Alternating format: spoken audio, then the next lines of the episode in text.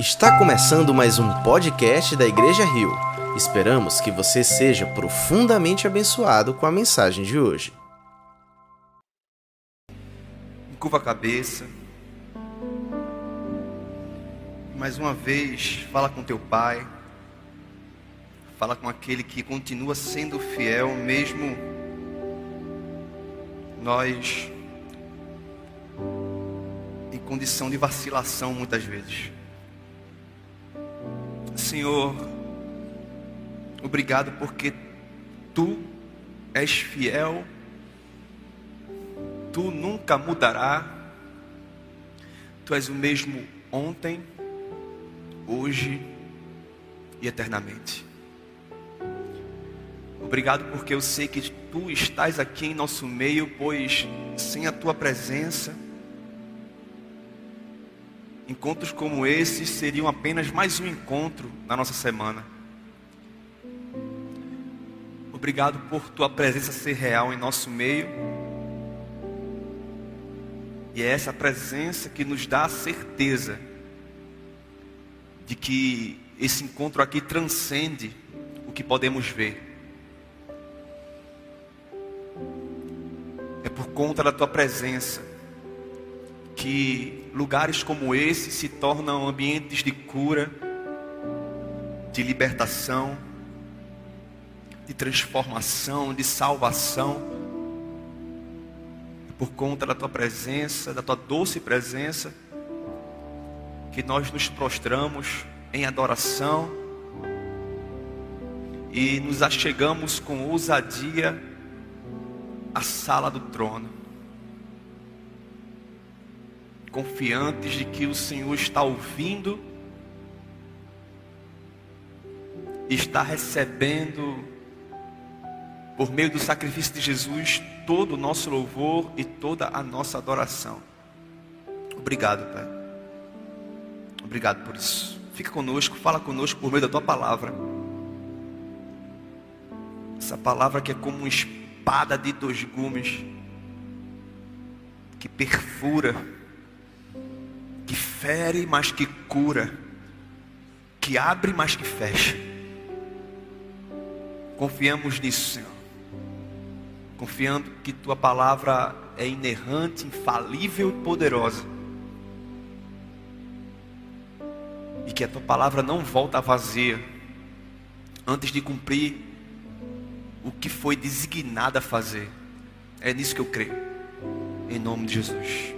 E a igreja diz: Amém. Boa noite, família Rio. Que a graça e a paz do nosso Senhor alcance o meu e o seu coração nessa noite, amém? Que alegria estar aqui com vocês mais uma quarta-feira. Eu amo esses cultos de oração. E eu insisto em falar isso toda vez que eu chego aqui na frente. Seja qual dia que for. E eu fico rindo, porque geralmente alguém chega para a gente ali, como foi agora, antes de eu subir aqui, e pergunta: e aí, está nervoso? E talvez alguns se espantem, é, achando que vai receber uma resposta tipo: ah, tô não, tô acostumado. Mas não há esse que tenha 5, 10, 20, 30, 40, 50 anos de pregação que antes de subir em lugares como esses para pregar para pessoas não fiquem nervosos. Afinal, o que nós estamos fazendo aqui é uma das atividades mais sagradas, mais cheias de responsa que um homem pode ter. É falar como os profetas falavam no Antigo Testamento. Quando nós abrimos a Bíblia aqui, abrimos a Bíblia e expomos as Escrituras para vocês, nós estamos dizendo: assim diz o Senhor. Isso é de grande responsabilidade para meros pecadores como nós. Afinal, é um pecador subindo, abrindo a Bíblia, dizendo para você o que é que Deus quer que você saiba. E eu queria chamar você a ler um texto que se encontra lá no livro de Isaías, profeta Isaías. Liga ou, ou abre a tua Bíblia. Em Isaías 40. Nós vamos ler do versículo 27 até o 31.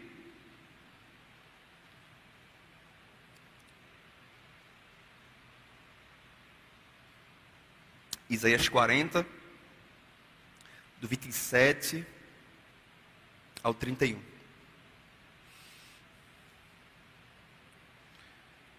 Porque você reclama, ó Jacó?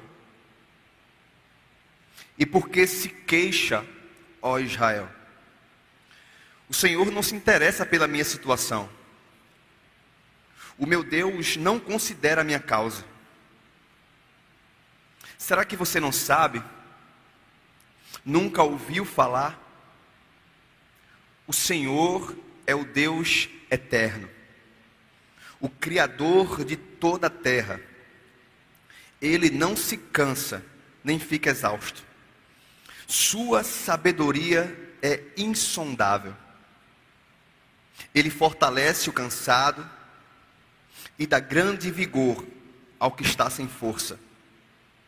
Até os jovens se cansam e ficam exaustos. E os moços tropeçam e caem. Mas aqueles que esperam no Senhor renovam as suas forças, voam alto como águias, correm e não ficam exaustos, andam e não se cansam. Palavra de Deus. Gente, constantemente eu escuto pessoas dizendo que estão cansadas. E não apenas cansadas no físico, mas cansadas de situações, cansadas de esperar algo, cansadas de lutar por algo ou lutar por alguém.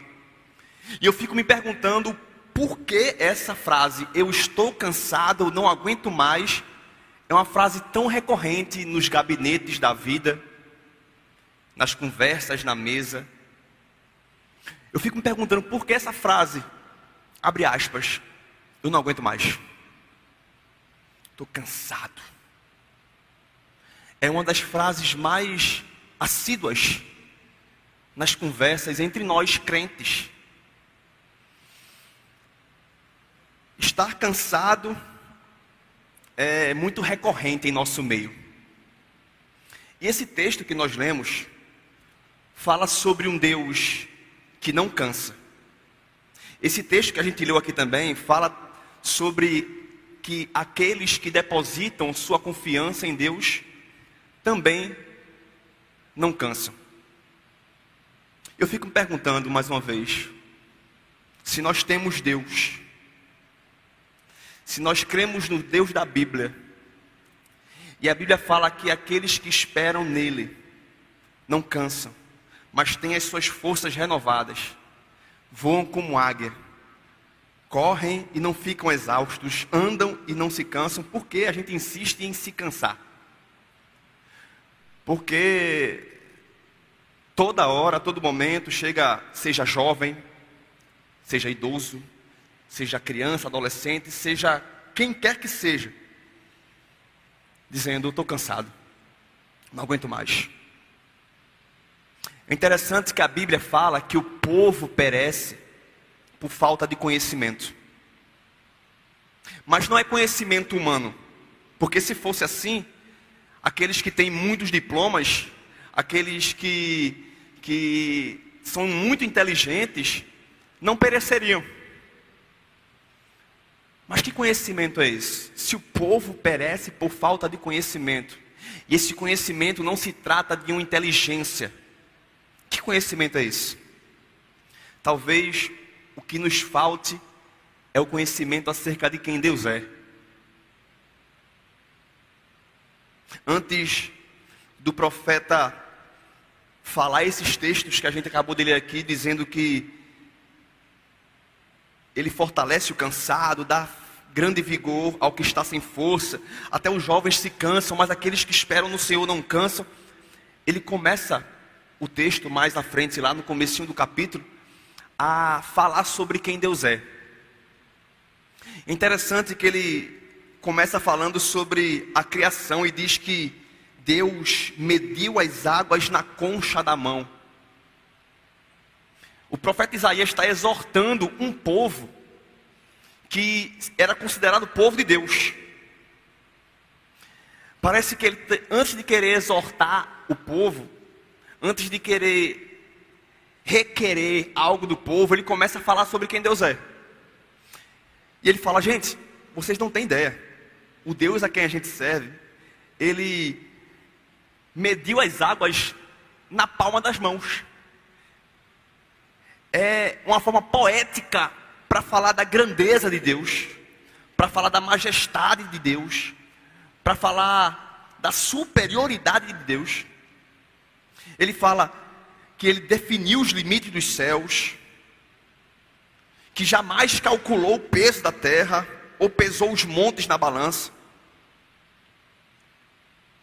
E depois de falar sobre a criação, ele vai falando sobre a sabedoria de Deus. Ele fala a quem o Senhor consultou, quem pôde esclarecê-lo, quem lhe ensinou alguma coisa, que faculdade Deus fez.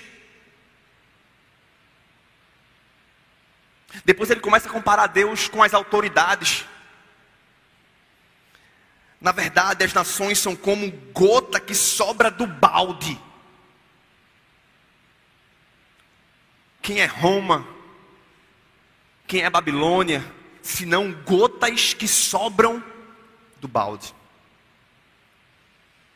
E sabe, eu não consigo encontrar razão mais firme para sermos mais firmes e persistentes. Porque se nós cremos num Deus tão grande como esse, porque se nós afirmamos que cremos num Deus tão poderoso como esse, continuamos a nos desestimular, a cansar, a estarmos pensando em desistir. A W. Tozer grande teólogo, disse certa vez que o maior problema da igreja, o maior problema dos cristãos, é que muitas vezes nós passamos a maior parte do tempo olhando para o nosso próprio umbigo. Nós olhamos muito para nós. E sabe por que nós cansamos? Porque geralmente quando vem um problema, quando vem um desafio, a gente foca nas nossas impossibilidades a gente olha para a nossa limitação e fala: ah, eu não vou conseguir, eu não vou aguentar. E o mesmo problema relatado por esse teólogo na geração que ele vivia, nós encontramos hoje. Por que é que nós cansamos? Porque nós confiamos demais em nós mesmos. Nós alicerçamos demais a confiança em meros pecadores como nós. Porque se nós conhecemos a Deus e prosseguimos em conhecê-lo, nós acharemos a própria essência da vida. Jesus falou certa vez que esta é a vida eterna, que te conheçam Deus, o único Deus verdadeiro, e a Jesus Cristo, a quem enviaste. O que é a vida eterna se não conhecer a Deus? O que é a vida eterna se não reconhecer Jesus como sendo Cristo, Filho do Deus vivo? Mas outra coisa que parece é que nossa geração está cansada de pensar na vida eterna. Ah, que negócio de vida eterna, eu quero viver o hoje. Esse blá blá blá do que vai vir depois da morte, não, eu foco meu. As minhas forças estão focadas no hoje.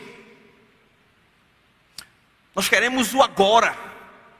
Nós somos super imediatistas. É a geração iFood.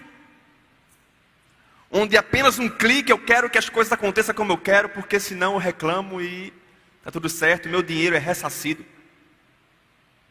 Vida eterna deixa para depois, Jesus já tomou conta disso, para que eu pensar tanto no, no que Deus conquistou para mim por meio do sacrifício de Jesus depois da morte, eu quero agora. Nós não sabemos esperar, por isso cansamos. Nós não sabemos esperar. Desaprendemos a esperar porque a nossa mente está cauterizada e focada apenas no hoje e no eu. E esquecemos do Deus e da eternidade. A nossa mente está cauterizada no hoje e no eu. Sabe quem é o Deus dessa geração? É o seu próprio ventre. É a sua própria fome. É a sua própria sede. O maior ídolo do homem é ele mesmo. E quando nós focamos a nossa idolatria em nós, nós somos imediatistas, pensamos apenas em nós e no hoje e esquecemos de Deus e da eternidade. Porque nossa geração é uma geração, é uma das gerações mais ansiosas. Porque os limites do amanhã se baseiam no que eu posso fazer. Ansiedade é o excesso de amanhã no hoje. E nós nos perdemos em algo que ainda não aconteceu. Porque nós somos limitados, falhos. Nós precisamos conhecer a Deus. Só conhecendo a Deus nós não descansaremos. Mas quem é Deus? Quem é Deus? Jesus quem ele vem revelar para o homem quem Deus é e como o homem deve ser.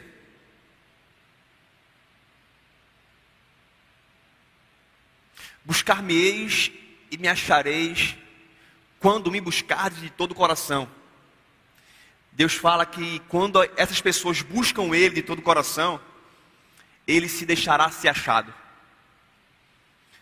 Mas quando Deus fala que quando nós o buscamos de todo o coração, nós o achamos, então é possível buscar a Deus sem que seja de todo o coração. Se é uma possibilidade buscar a Deus, buscar conhecê-lo de todo o coração, também é possível buscá-lo sem ser de todo o coração. E me parece que buscar a Deus sem ser de todo o coração é tentar usar Deus como uma ferramenta para que as minhas satisfações sejam realizadas. É buscar apenas o pão multiplicado, o peixe multiplicado, os milagres, as portas abertas, as portas fechadas. Olha comigo para o versículo 27. Olha o que o profeta diz. Por que você reclama, ó Jacó? E por que se queixa, ó Israel? O profeta está falando com um povo que vive se queixando. Você conhece alguém assim? Ah, porque isso só acontece comigo. Por que, Senhor, comigo? Por que isso está acontecendo comigo, Senhor? Tu não estás olhando para mim. Tu não tem visto a minha causa. Quando é que tu vais intervir na minha história? Até quando eu vou ter que esperar? Senhor, tu estás desatento no teu trono, tu não estás vendo o sofrimento do teu servo justo e fiel. Qual era a queixa do povo? Olha o que o povo falava: o Senhor não se interessa pela minha situação. O meu Deus não considera a minha causa. E aqui nós encontramos duas queixas graves contra Deus.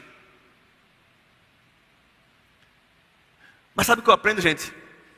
É que as nossas queixas contra Deus nunca falam que Deus está errado, só revelam o quanto nós ainda não conhecemos. Deus nunca está errado.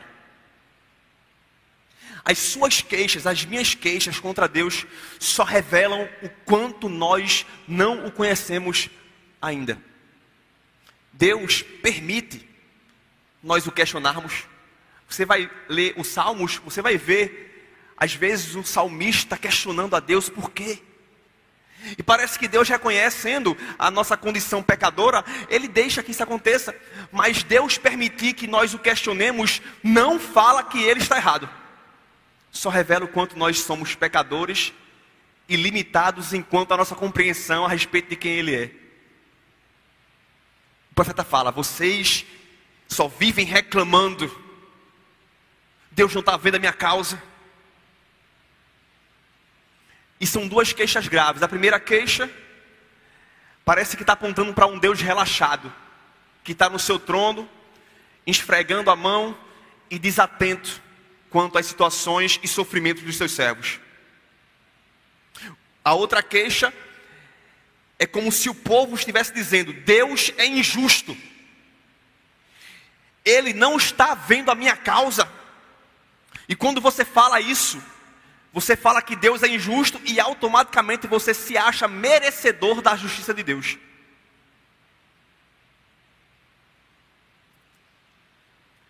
Deus não está vendo que eu ainda não recebi o que eu mereço?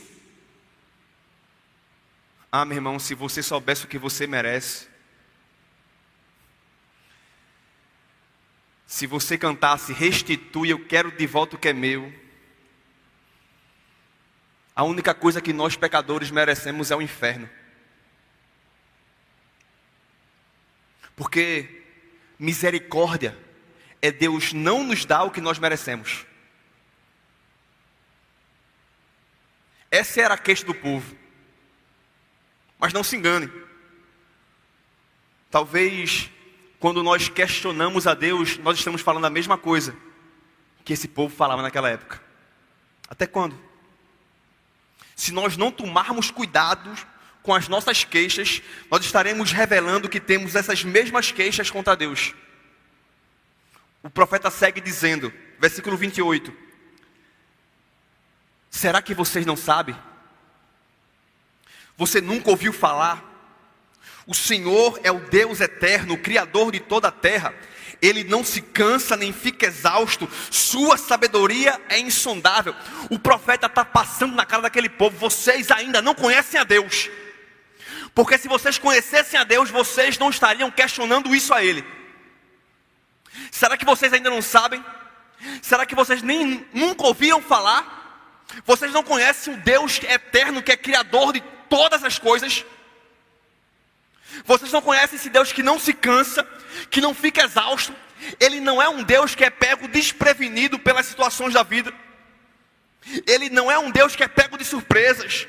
Ele não é um Deus que fica em apuros. Deus não está cansado de procurar uma solução. Ai meu Deus do céu, como é que eu vou solucionar o problema do mundo? Eu não sei. Deus não está sendo pego de surpresa por seus problemas também.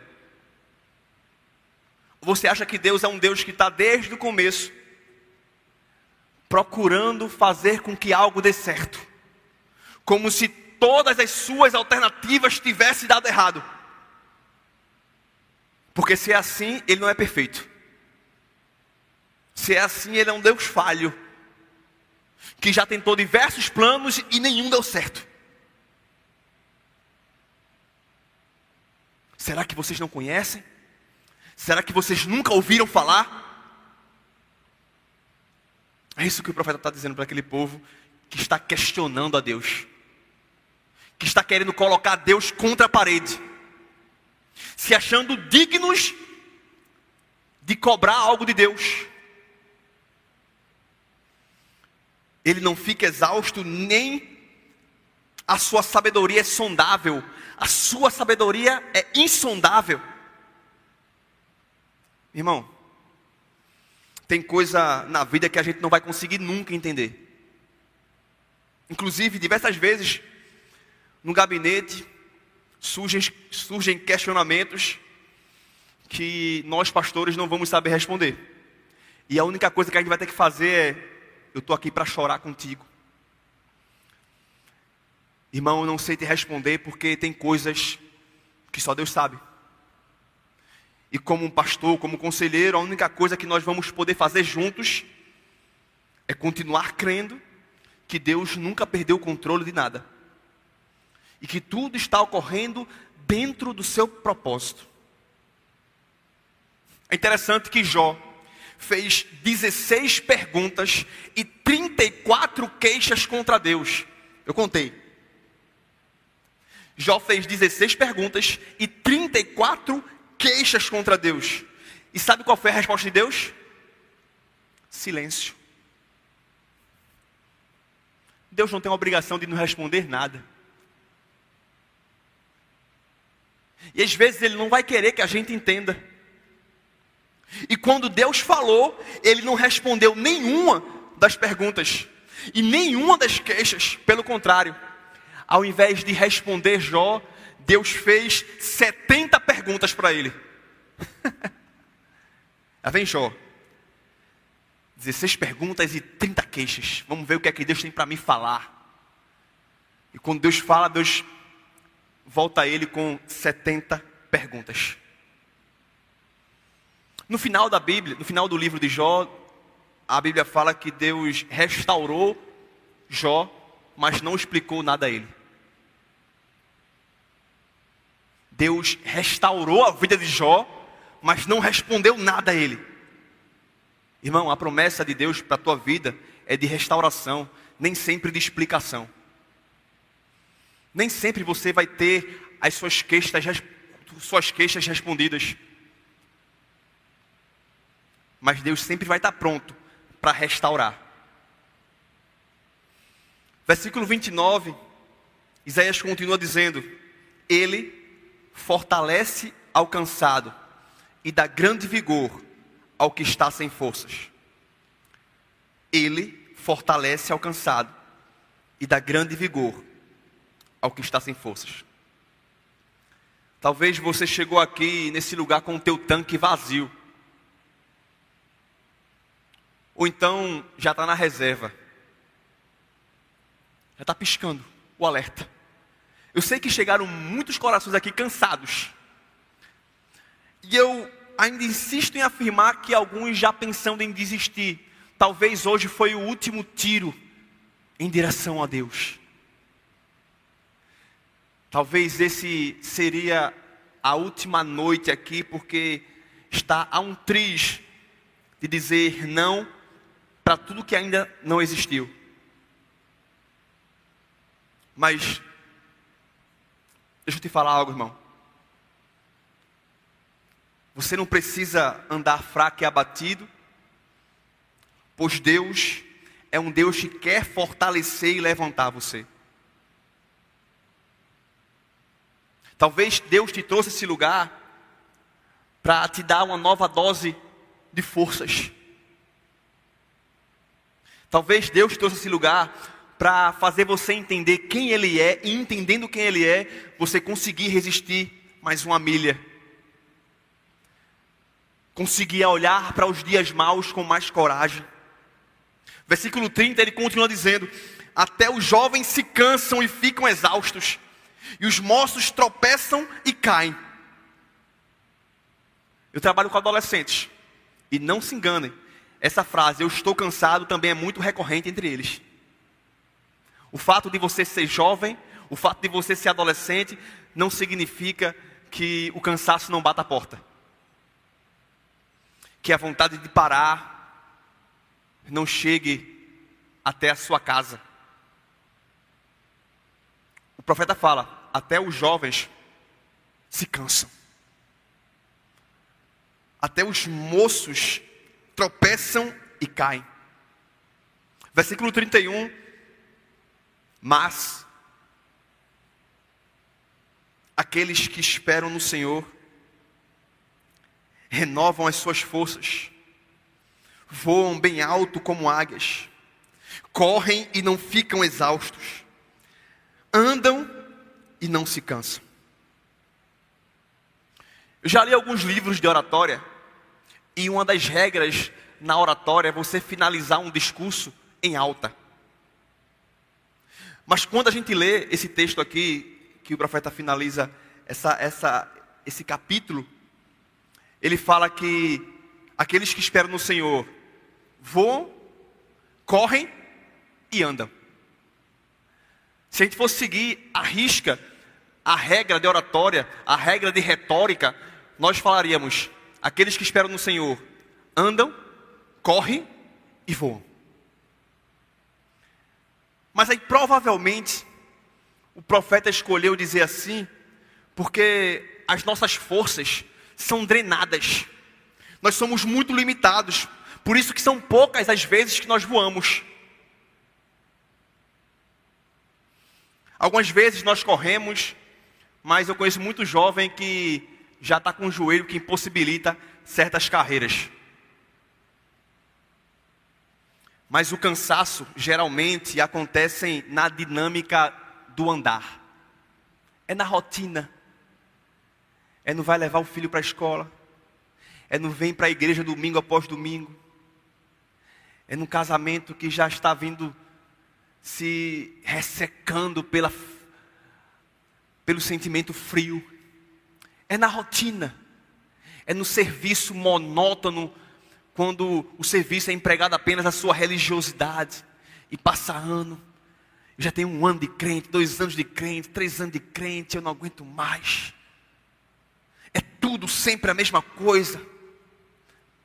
Eu só ouço promessas e elas não se concretizam.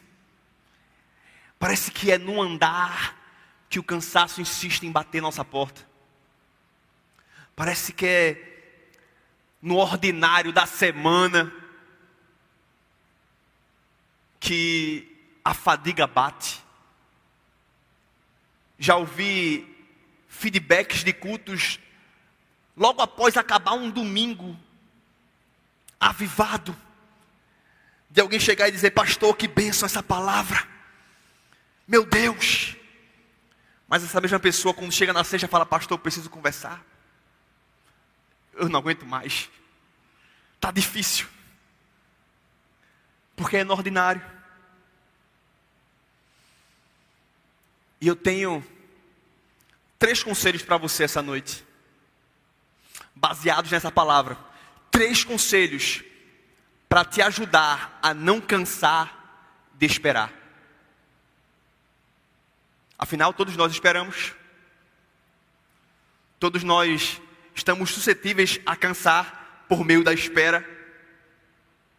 E o primeiro conselho para você é Pare de olhar para você como centro do universo.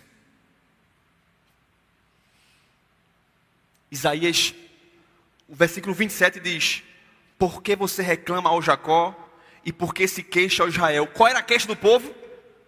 O Senhor não se interessa pela minha situação. O meu Deus não considera a minha causa. É o eu no centro. Você não é o centro do universo, o mundo não gira em seu redor. As coisas não são reféns da sua vida. Até quando nós vamos olhar para nós mesmos como senhores? Até quando nós vamos estar entronizados em nós mesmos? O mundo não gira em torno de nós. E quando os nossos olhos estão fixados em, em nós mesmos, geralmente nós confiamos na nossa própria força. E é por isso que eu vivo lidando com gente frustrada. Eu vou fazer uma adivinhação aqui. Heresia. Deixa eu adivinhar. As maiores causas das tuas frustrações são pessoas. Quando não são os outros, é você mesmo. Adivinhei? Jeremias 17, 5 diz: Maldito é o homem que confia nos homens e que faz da humanidade mortal a sua força mas cujo coração se afasta do Senhor, ele será como um arbusto no deserto, não verá quando vier algum bem, habitará nos lugares árdidos do deserto, numa terra salgada, onde não vive ninguém. Alguns pegam esse texto e dizem assim: Ah, eu não posso confiar em ninguém. Não, irmão. O profeta está dizendo que você não pode confiar na sua humanidade. Maldito é o homem que confia na força do próprio braço. As nossas frustrações são resultados da confiança no homem e geralmente em você mesmo. É por isso que o primeiro conselho aqui é pare de achar que você é o centro do universo. Mas o texto continua que eu estava lendo aqui dizendo: Mas bendito é o homem. Se maldito é o homem que confia na humanidade, que confia na força do próprio braço. Bendito é o homem cuja esperança está no Senhor, cuja esperança nele está. Esse homem será como uma árvore plantada junto às águas, que estende as suas raízes para o ribeiro. Ela não temerá quando chegar o calor, porque as suas folhas estarão sempre verdes. Não ficará ansiosa no ano da seca e nem deixará de dar fruto. Onde é que está a sua confiança? Talvez a sua resposta com a sua boca hoje seja no Senhor, mas talvez a sua ansiedade revele que não é no Senhor. Talvez você declare que a sua confiança está em Deus, mas o teu medo contra as circunstâncias revele que a sua confiança está em você mesmo. É por isso que o segundo conselho que eu tenho para te dar hoje é: olhe para Deus e busque conhecê-lo mais. É o que o profeta fala. Será que você não sabe? Você nunca ouviu falar? O Senhor é o Deus eterno, o Criador de toda a terra. O profeta revela qual é a queixa do povo. É um povo em si mesmado, mas aí apresenta o remédio para essa ansiedade, para esse medo, para essas queixas. É conhecer a Deus. Conhecê-lo e buscar continuar a conhecê-lo. Jeremias 9, 23 diz: Assim diz o Senhor: Não se glorie o sábio em sua sabedoria, nem o forte na sua força, nem o rico na sua riqueza. Não tem nada a ver com você, nem com o que você tem. Não tem nada a ver com você, nem com o que você sabe. Mas quem se gloriar, glorie-se nisto, em compreender-me e conhecer-me, pois eu sou o Senhor e ajo com lealdade, com justiça e com retidão sobre a terra, pois é dessas coisas que me agrado, declara o Senhor. Não tem nada a ver com o dinheiro que você tem ou com a sua capacidade de controlar o amanhã. Não tem nada a ver com sua sabedoria ou com a sua expertise mas tem a ver com o quanto você confia no Deus que você conhece. Steven Lawson, pastor, disse certa vez a seguinte frase: abre aspas. Quando olho para mim, me deprimo. Quando olho para os outros, me iludo. Quando olho para as circunstâncias, me desencorajo. Mas quando eu olho para Cristo, eu me completo. Continuo olhando para Cristo. E o terceiro conselho que eu tenho para te dar é: continue esperando em Deus. Versículo 31, o profeta finaliza dizendo o seguinte: Mas aqueles que esperam no Senhor renovam as suas forças voam bem alto como águias, correm e não ficam exaustos, andam e não se cansam. Quer parar de cansar de esperar? Continua esperando. Quer parar de cansar de esperar? Continua esperando, só que agora continua esperando na pessoa certa. Continua esperando no Senhor, não em você, não nas suas próprias capacidades não a sua capacidade de controlar o amanhã e planejar o que vai acontecer daqui a uma semana ou um mês. Não é os que esperam e confiam em si, é os que esperam no Senhor, meu irmão. Quem espera no Senhor não se cansa de esperar. Quem espera no Senhor não se cansa de esperar, porque mesmo esperando, continua tendo as suas forças renovadas. Eu não sei até quando você vai esperar. Eu não vim aqui te dizer que o teu milagre vai chegar amanhã, porque eu não sei se vai chegar amanhã. E amém, se for chegar amanhã, que assim seja, mas talvez não chegue. O que eu vim te dizer é: continua esperando. E esperando na pessoa certa. Porque se você espera no Senhor, você não vai se cansar de esperar. Você vai estar esperando como águia, voando, esperando, mas voando. Você vai estar esperando, correndo, correndo, correndo, mas não vai cansar de esperar mesmo correndo. Continua a caminhar mesmo esperando. Mas se você espera no Senhor, você voa, corre e anda, mas não cansa. E eu gosto muito de um texto que se encontra no mesmo profeta que a gente leu, só que no, no capítulo 64. E é um dos textos mais lindos que eu já ouvi e leio. Desde os tempos mais antigos, ninguém ouviu, nenhum ouvido percebeu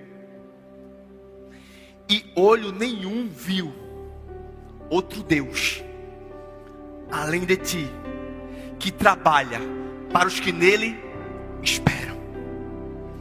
Está esperando no Senhor? Fica tranquilo, Ele está trabalhando. Eu não sei como, mas Ele está trabalhando. Ele trabalhou em favor de Jó, da forma dele mas ele trabalhou. E é interessante que, mesmo em meio aos questionamentos e, e dúvidas acerca de Deus, mesmo sem receber as respostas que ele exigia de Deus, ele no final entende que ele só questionava Deus, que ele só colocava Deus contra a parede porque ele ainda não conhecia Deus. E o próprio Jó fala: eu antes te conhecia de ouvir falar. Na realidade eu não te conhecia não, Senhor. É por isso que eu te questionava tanto.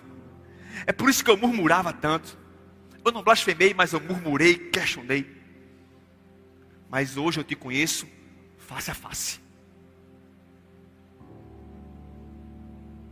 E é o mesmo Jó que antes questionava e reconheceu que ele não conhecia Deus, e agora conhecendo a Deus diz: por fim, o meu redentor se levantará. Não sei quando, mas vai se levantar. Isso me faz lembrar, irmãos, de Jesus lá no Getsemane. Jesus revelando a sua humanidade. Jesus sabendo que ele ia morrer em uma morte muito dolorosa não apenas isso, mas sabendo também que sobre ele estaria o pecado do mundo. Era um Deus justo, puro e santo, sabendo que naquele momento na cruz, o meu e o seu pecado estaria sobre ele. Ah, ele não merecia isso. O meu pecado? E ele, em meio a essa angústia, por tudo que ele ia passar, ele fala: Pai, se possível, afasta de mim esse cálice. Talvez ele já estava cansado. A angústia era tanta que ele chegou a soar sangue. A angústia psicológica no Jesus homem fez com que ele passasse por um por uma cena rara de alguém que a angústia e o estresse é tanto que pelos seus poros saí, saíram sangue. Mas o Evangelho segundo escreveu Lucas nos deixa um detalhe muito importante.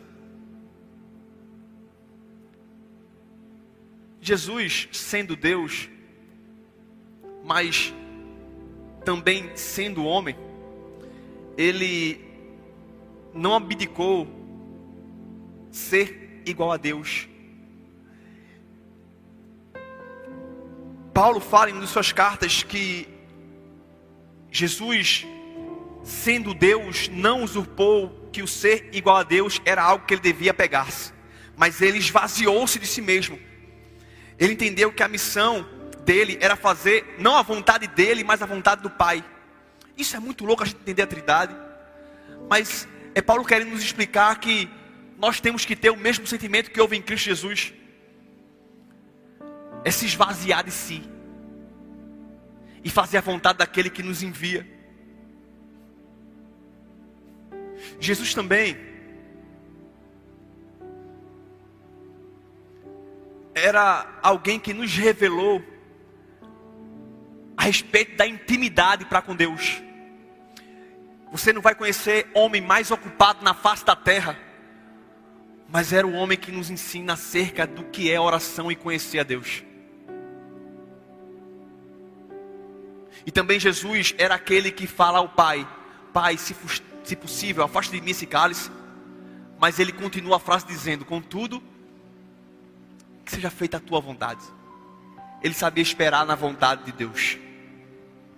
E o detalhe que Lucas nos revela é que no versículo 43 do capítulo 22 de Lucas diz: Apareceu-lhe então um anjo do Senhor que o fortalecia.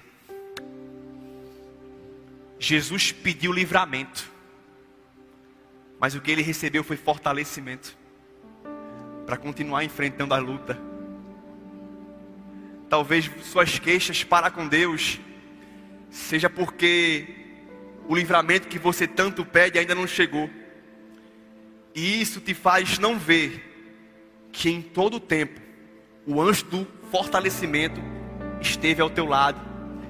E é a força que Deus te dá que te faz permanecer de pé, mesmo em meio às tribulações da vida.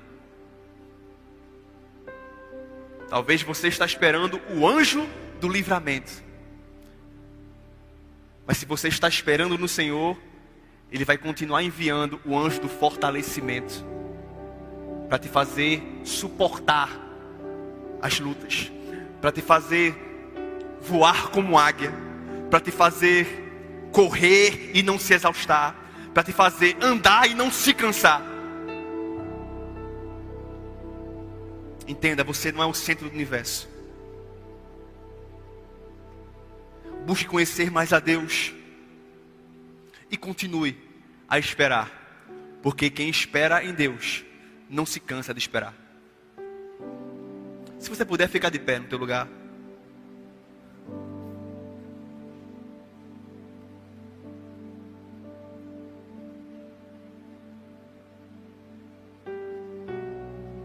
Talvez você esteja cansado já. Talvez só sejam notícias mais. Só chegam mais notícias. Só chegam tribulações, lutas, prova, é só vale, só deserto.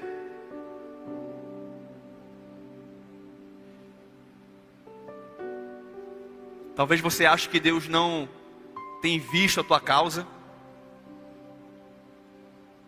É um Deus desleixado. E sabe, irmãos, Ele não seria nem um pouco injusto se Ele não nos atendesse. Ele não seria nem um pouco injusto se Ele nos deixasse perecer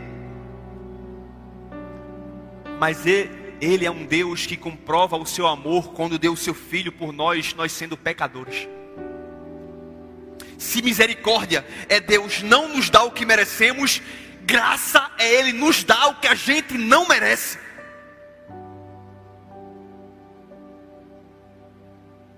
Se você confia nesse Deus gracioso, que tem prazer em te mimar, mesmo você sem merecer, continua a esperar nele. Continua a desfrutar dessa força que ele te dá. Olha para trás e consegue ver tudo que você já batalhou, tudo que você já viveu até hoje. E percebe que em todo momento Deus esteve do teu lado. E se não fosse Ele, você não estaria aqui hoje. É só esperar acontecer. É só continuar. Só esperar. Eu vou cansar, brother. Se você esperar no Senhor, você não se cansa. Continua a esperar no Senhor. E Ele vai sempre estar renovando suas forças. Você vai se pegar voando como águia.